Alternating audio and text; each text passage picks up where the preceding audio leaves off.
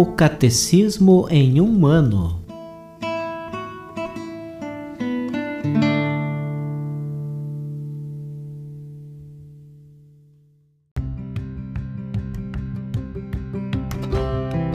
Olá, eu sou Yuri, seminarista da Diocese de Ponta Grossa, Paraná. Você está ouvindo o podcast O Catecismo em um ano Vamos ler todo o Catecismo da Igreja Católica ao longo de 365 episódios. Estamos utilizando a tradução em português apresentada pela CNBB em 2013, baseada na edição típica em latim de 1997. Baixe o plano de leitura por meio de um link que você encontra na página do Instagram O Catecismo em um Ano ou na descrição desse podcast.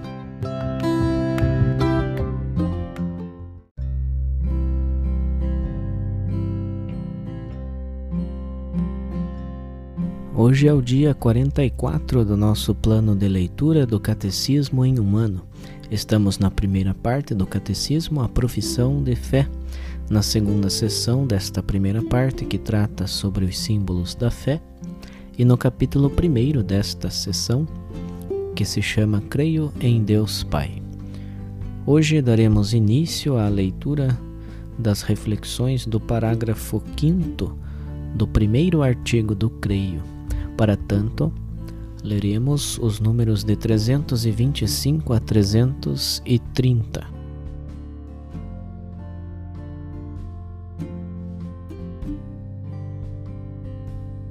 Parágrafo 5 O céu e a terra. O símbolo dos apóstolos professa que Deus é o Criador do céu e da terra.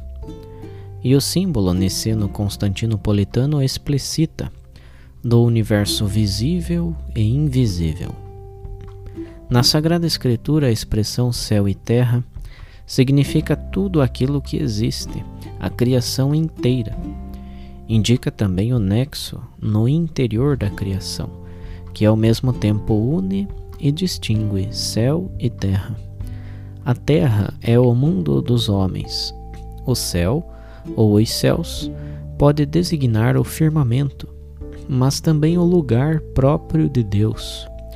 Vosso Pai nos céus, conforme Mateus capítulo 5, versículo 16, e por consequência também o céu, que é a glória escatológica. Enfim, a palavra céu indica o lugar das criaturas espirituais, os anjos, que estão ao redor de Deus. A profissão de fé do quarto concílio de Latrão afirma que Deus criou conjuntamente do nada, desde o início do tempo, ambas as criaturas, a espiritual e a corporal, isto é, os anjos e o mundo terrestre. Em seguida, a criatura humana, que tem algo de ambas para compor-se de espírito e de corpo. Primeiro, os anjos a existência dos anjos, uma verdade de fé. A existência dos seres espirituais, não corporais, que a Sagrada Escritura chama habitualmente de anjos, é uma verdade de fé. O testemunho da Escritura a respeito é tão claro quanto a unanimidade da tradição. Quem são os anjos? Santo Agostinho diz a respeito deles.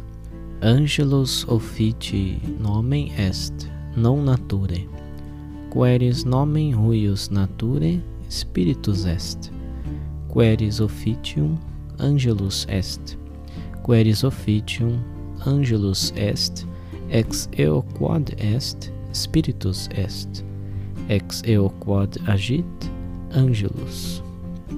Anjo, mensageiro, é designação de encargo, não de natureza. Se perguntares pela designação da natureza, é um espírito. Se perguntares pelo encargo, é um anjo. É espírito por aquilo que é, é anjo por aquilo que faz. Por todo o seu ser, os anjos são servidores e mensageiros de Deus, porque contemplam sem cessar a face do meu Pai que está nos céus conforme Mateus capítulo 18, versículo 10. São heróis fortes que executam suas ordens obedecendo Sua palavra. Salmo 103, versículo 20. Como criaturas puramente espirituais, são dotados de inteligência e de vontade. São criaturas pessoais e imortais. Superam em perfeição todas as criaturas visíveis. Disto dá testemunho o brilho de sua glória.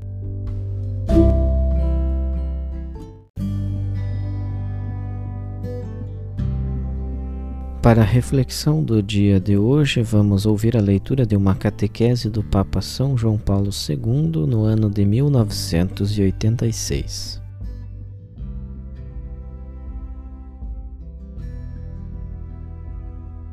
João Paulo II, audiência geral, quarta-feira, 9 de julho de 1986.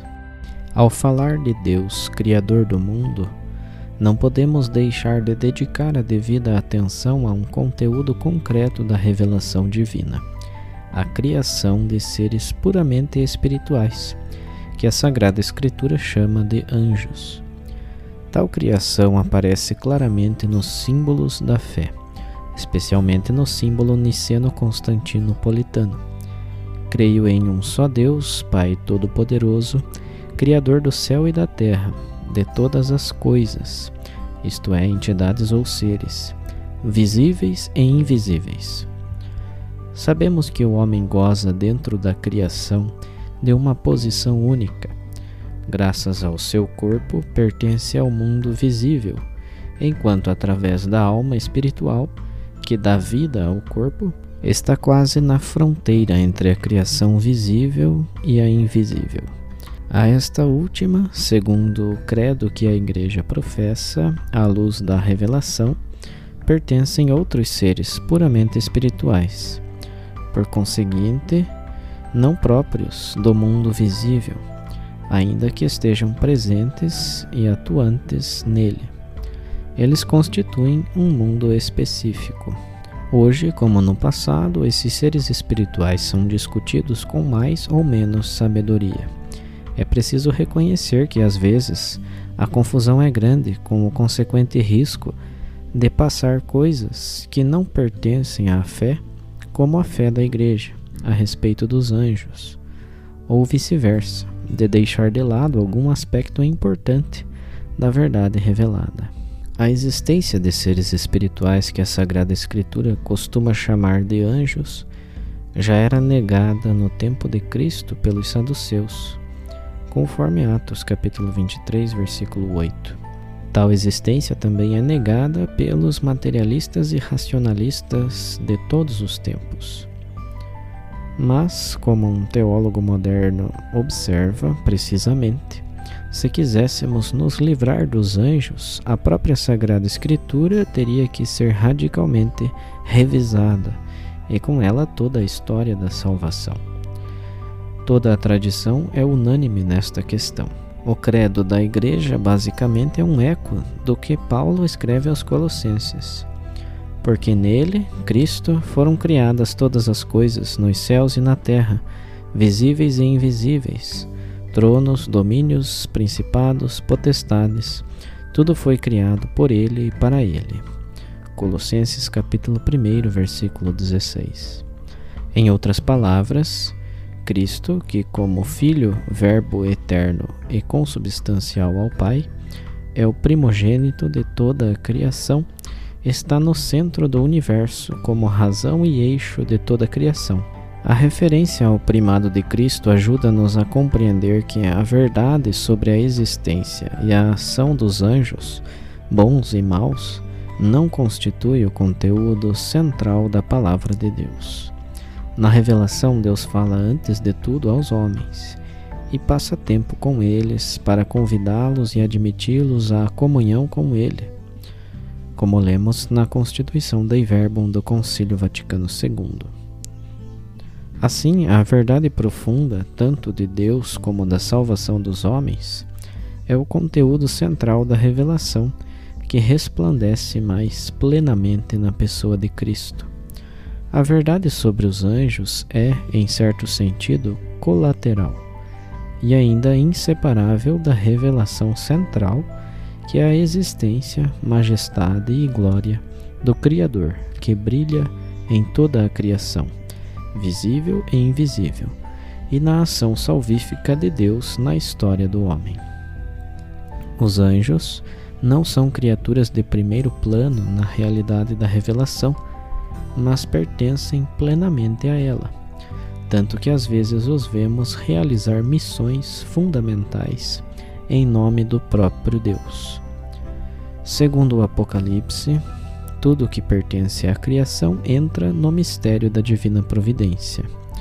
O Vaticano I o afirma de maneira exemplarmente concisa. Deus preserva tudo o que foi criado e o dirige com sua providência, estendendo-se de um extremo ao outro com força e governando todas as coisas com bondade. Todas as coisas estão nuas e manifestas aos seus olhos, mesmo aquilo que acontecerá por livre iniciativa das criaturas. A providência, portanto, também abrange o mundo dos espíritos puros, que são seres racionais e livres ainda mais plenamente do que os homens. Na Sagrada Escritura encontramos preciosas indicações a seu respeito. A revelação de um drama misterioso, mas real, que afetou essas criaturas angélicas, sem nada escapar da sabedoria eterna, que com força e ao mesmo tempo com bondade, tudo leva a cabo no reino do Pai, do Filho e do Espírito Santo. Em primeiro lugar, reconheçamos que a providência, como sabedoria amorosa de Deus, se manifestou precisamente criando seres puramente espirituais, através dos quais se expressa melhor a semelhança de Deus neles, que excedem muito tudo o que foi criado no mundo visível, juntamente com o homem, também ele, imagem indelével de Deus. Deus, que é espírito absolutamente perfeito, reflete-se sobretudo nos seres espirituais, que por natureza, isto é, pela sua espiritualidade, estão muito mais próximos dele do que as criaturas materiais e constituem quase o ambiente mais próximo do Criador. A Sagrada Escritura oferece um testemunho bastante explícito desta máxima proximidade ao Deus dos anjos, de quem fala, em linguagem figurada, como do trono de Deus, dos seus exércitos, do seu céu. Ela inspirou a poesia e a arte dos séculos cristãos que nos apresentam os anjos como a corte de Deus.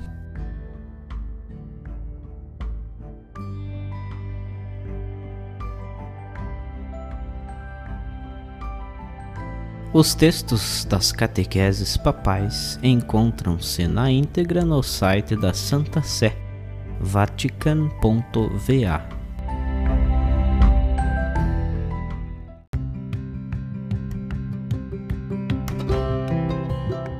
Você acaba de ouvir mais um episódio do podcast O Catecismo em um Ano. Continue nesse bom propósito de aprofundar o conhecimento e a vivência da fé católica e procure participar da sua comunidade. Rezemos por todos que estão fazendo esse caminho de leitura do Catecismo. Até amanhã!